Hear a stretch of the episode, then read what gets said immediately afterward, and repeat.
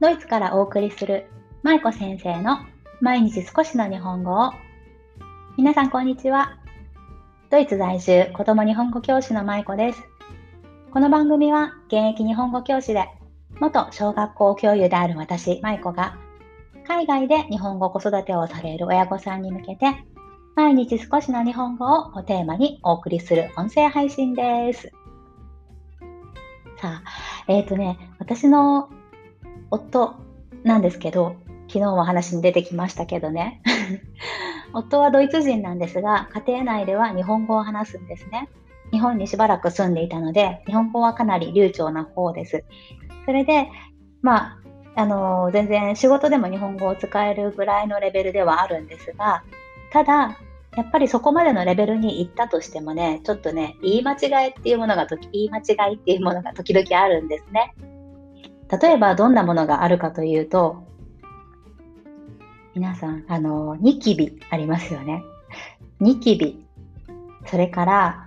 水着のね、ビキニ。あと、寝るときに書く、いびき。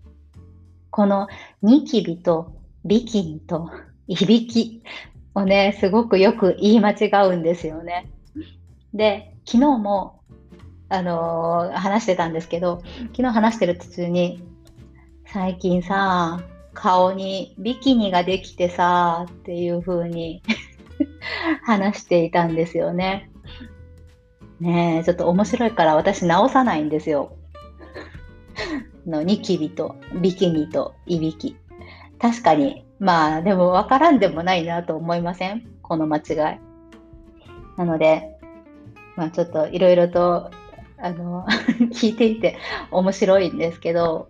まあ日本語ネイティブじゃないとこういう問題、こういう間違いが起こるんだなということを私はちょっと離れて微笑ましく見ていますという話です。はい。じゃあ、え、ー、とね、今日のテーマです。今日は時計の練習始めましたというテーマでお送りしたいと思います。さあ、皆さんのお子さんは時計もう読むことができますか？時間ですね。何時何分っていうような言い方。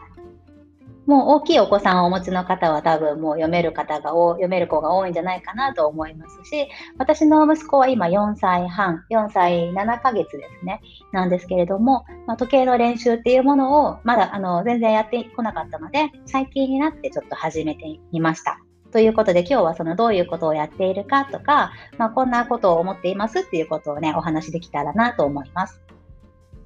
さあ、時計の練習なんですが、なぜ始めたかっていうことについてお話しします。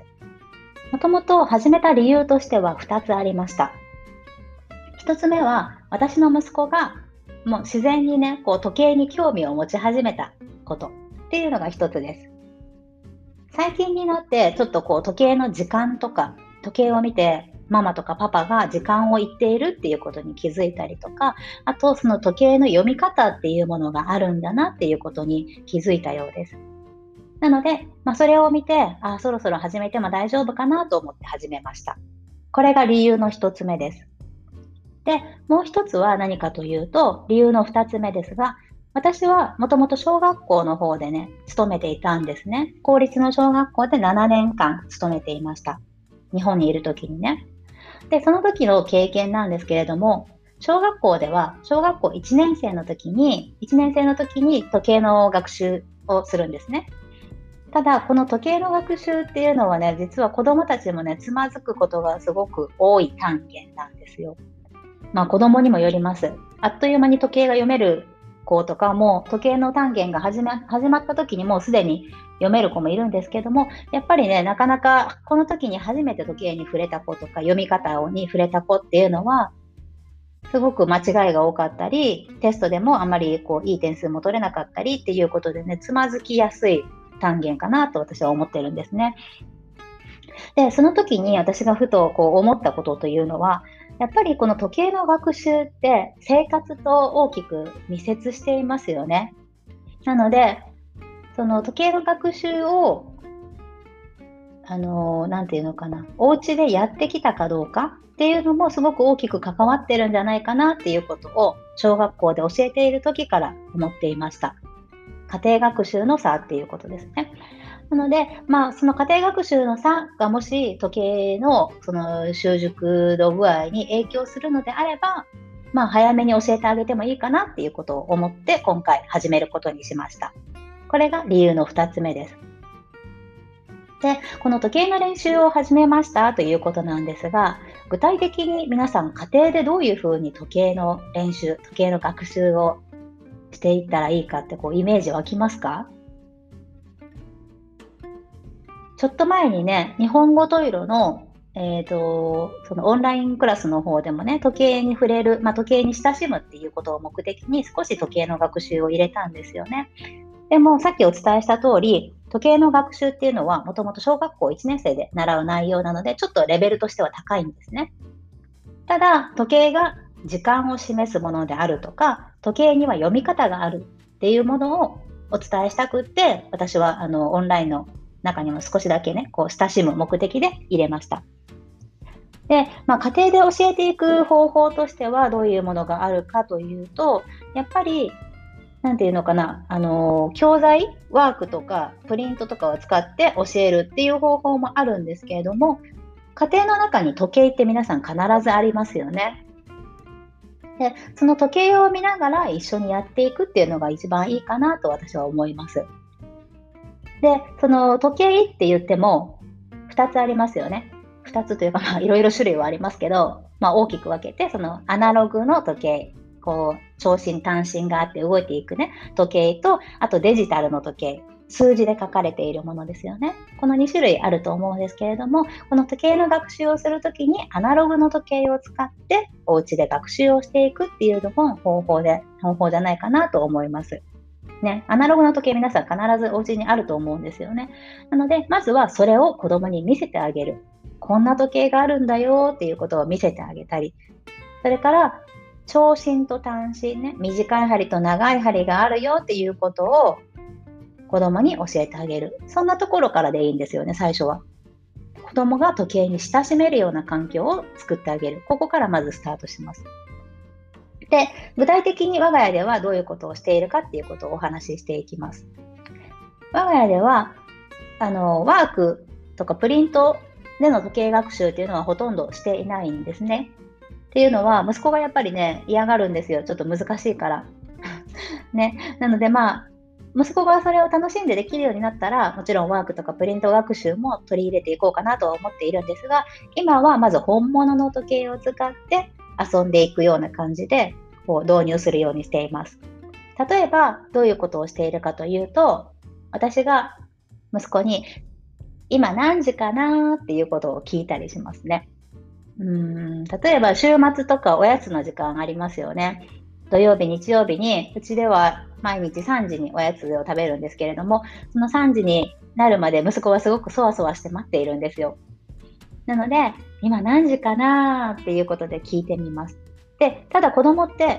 今何時かなって聞いてももちろん時間、正確な時間はまだまだ幼児さんだと答えられないですよね。なのでその時に聞き方としては、短い針はどこにあるっていうふうに聞いてあげるんですね。そうすると、3時になっている場合、短い針は皆さん分かりますよね。3のところに向いているわけです。でも、まだ3時になっていない時には、短い針は2と3の間にあったりとか、もしくはもっと前にあったりとかね、するわけですから、それを見て、あ、まだ3のところに来ていない、イコール3時になっていないっていうことで、子供は学習していくんですよね。なので、私が今何時かな短い針今どこにある？っていうことを息子に聞きます。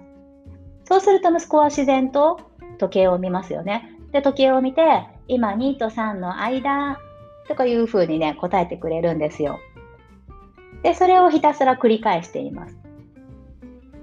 で、今短い針の話をしましたが、最初はね、この短い針だけを見せるのでいいと思います。何時っていう感覚ですね。その2時とか3時とか4時とか、ね、1時間単位の感覚っていうものを身につけさせるために、我が家では最初今、短い針のことを基本的に伝えていくようにしています。で、これをずっと続けていって、だんだん短い針の場所がわかるようになってきた。ね、短い針で、なんとか字ね、オクロックですね。何時っていう言い方が分かってきたら、今度はね、長い針にも着目させてみます。例えば、短い針はどこにある？って聞いて子供が2と3の間って言いますよね。そうするとその後に一言また加えてあげて、じゃあ長い針はどこかなっていうふうにね、聞いてあげるんですね。そうすると、長い針は11のところとか、9のところとか、長い針の場所も確認します。そうすることで何がいいかというと、時計には長い針と短い針があるっていうこと、そして長い針が動きながら、また細かい時間を刻んでいくんだっていうことがこう自然と伝わりますね。伝わります。なので、長い針と短い針のまず場所を確認させる意味で、今は短い、あ最初は短い針からスタートして、今、我が家では短い針にプラスアルファで長い針の場所っていうのも確認するようにしています。そうすると、最近はね、面白いことに息子はもう自分でその答え方が分かったみたいで、今何時？って聞くと、うーん、短い針が3のところで、長い針が1のところとかいうふうに、もう自分で短い針がとか長い針がとかいうふうにね、あの答えてくれるようになりました。ね、なのでこういうのって本当に日々の積み重ねだと思うんですよね。なので、まあもう本当に毎日毎日細かく時間を聞いてみる。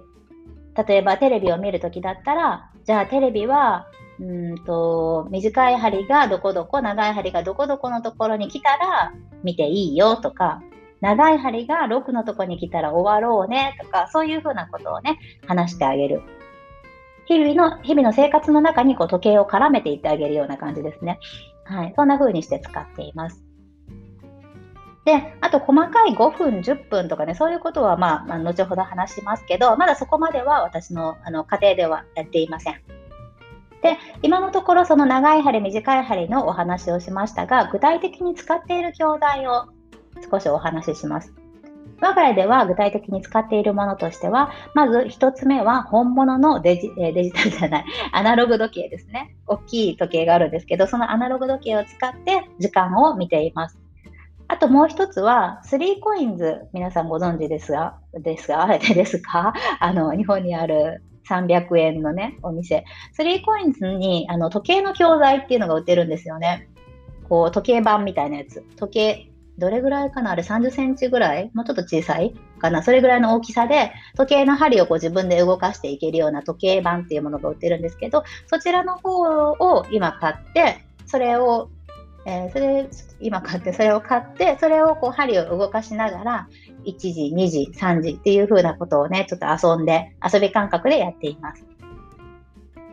で、今の、まあ、あの、現状というか、今の、その、うちの息子の学習度合いと、あと、これからの課題ということで最後お話ししたいと思います。さっきお伝えした通り、まだ5分、10分の間隔っていうのは身についていないんですね。それはやっぱりレベルが少し上がるので、なのでそこまではまだやっていません。で、まあ、今後やっていこうかなと思っているのは、この5分、10分の間隔を身につけるために、例えば、まあ、よくやるのにあれがありますよね。時計に5とか10とか書いた紙を貼ってあげる。1のところに5っていうこう付箋を貼ってあげる。2のところに10って書いた付箋を貼ってあげる。ね、こんな風にして5分、10分とかをこう読ませる方法もありますし、あとは少し慣れてくると、例えば簡単なところからでいいんですけど、私が2時って言ったら、子供がその2時をさっき話した時計盤で作ってみる。ね。今2時ですって言ったら、2時の時って長い針が12、短い針が2のとこにありますよね。なので、それを子供に時計盤で実際に作ってもらう。ね、こういう練習もすごくいいと思います。最初はそのオクロックの時間だけでやだけでやるんですよね。4時とか6時作ってみてとか、8時だったらどこにあるかなとかいう感じでね、あの長い針がどこにあるかな、短い針がどこにあるあるかなっていうことで、子供に実際に作ってもらうっていう練習もいいと思います。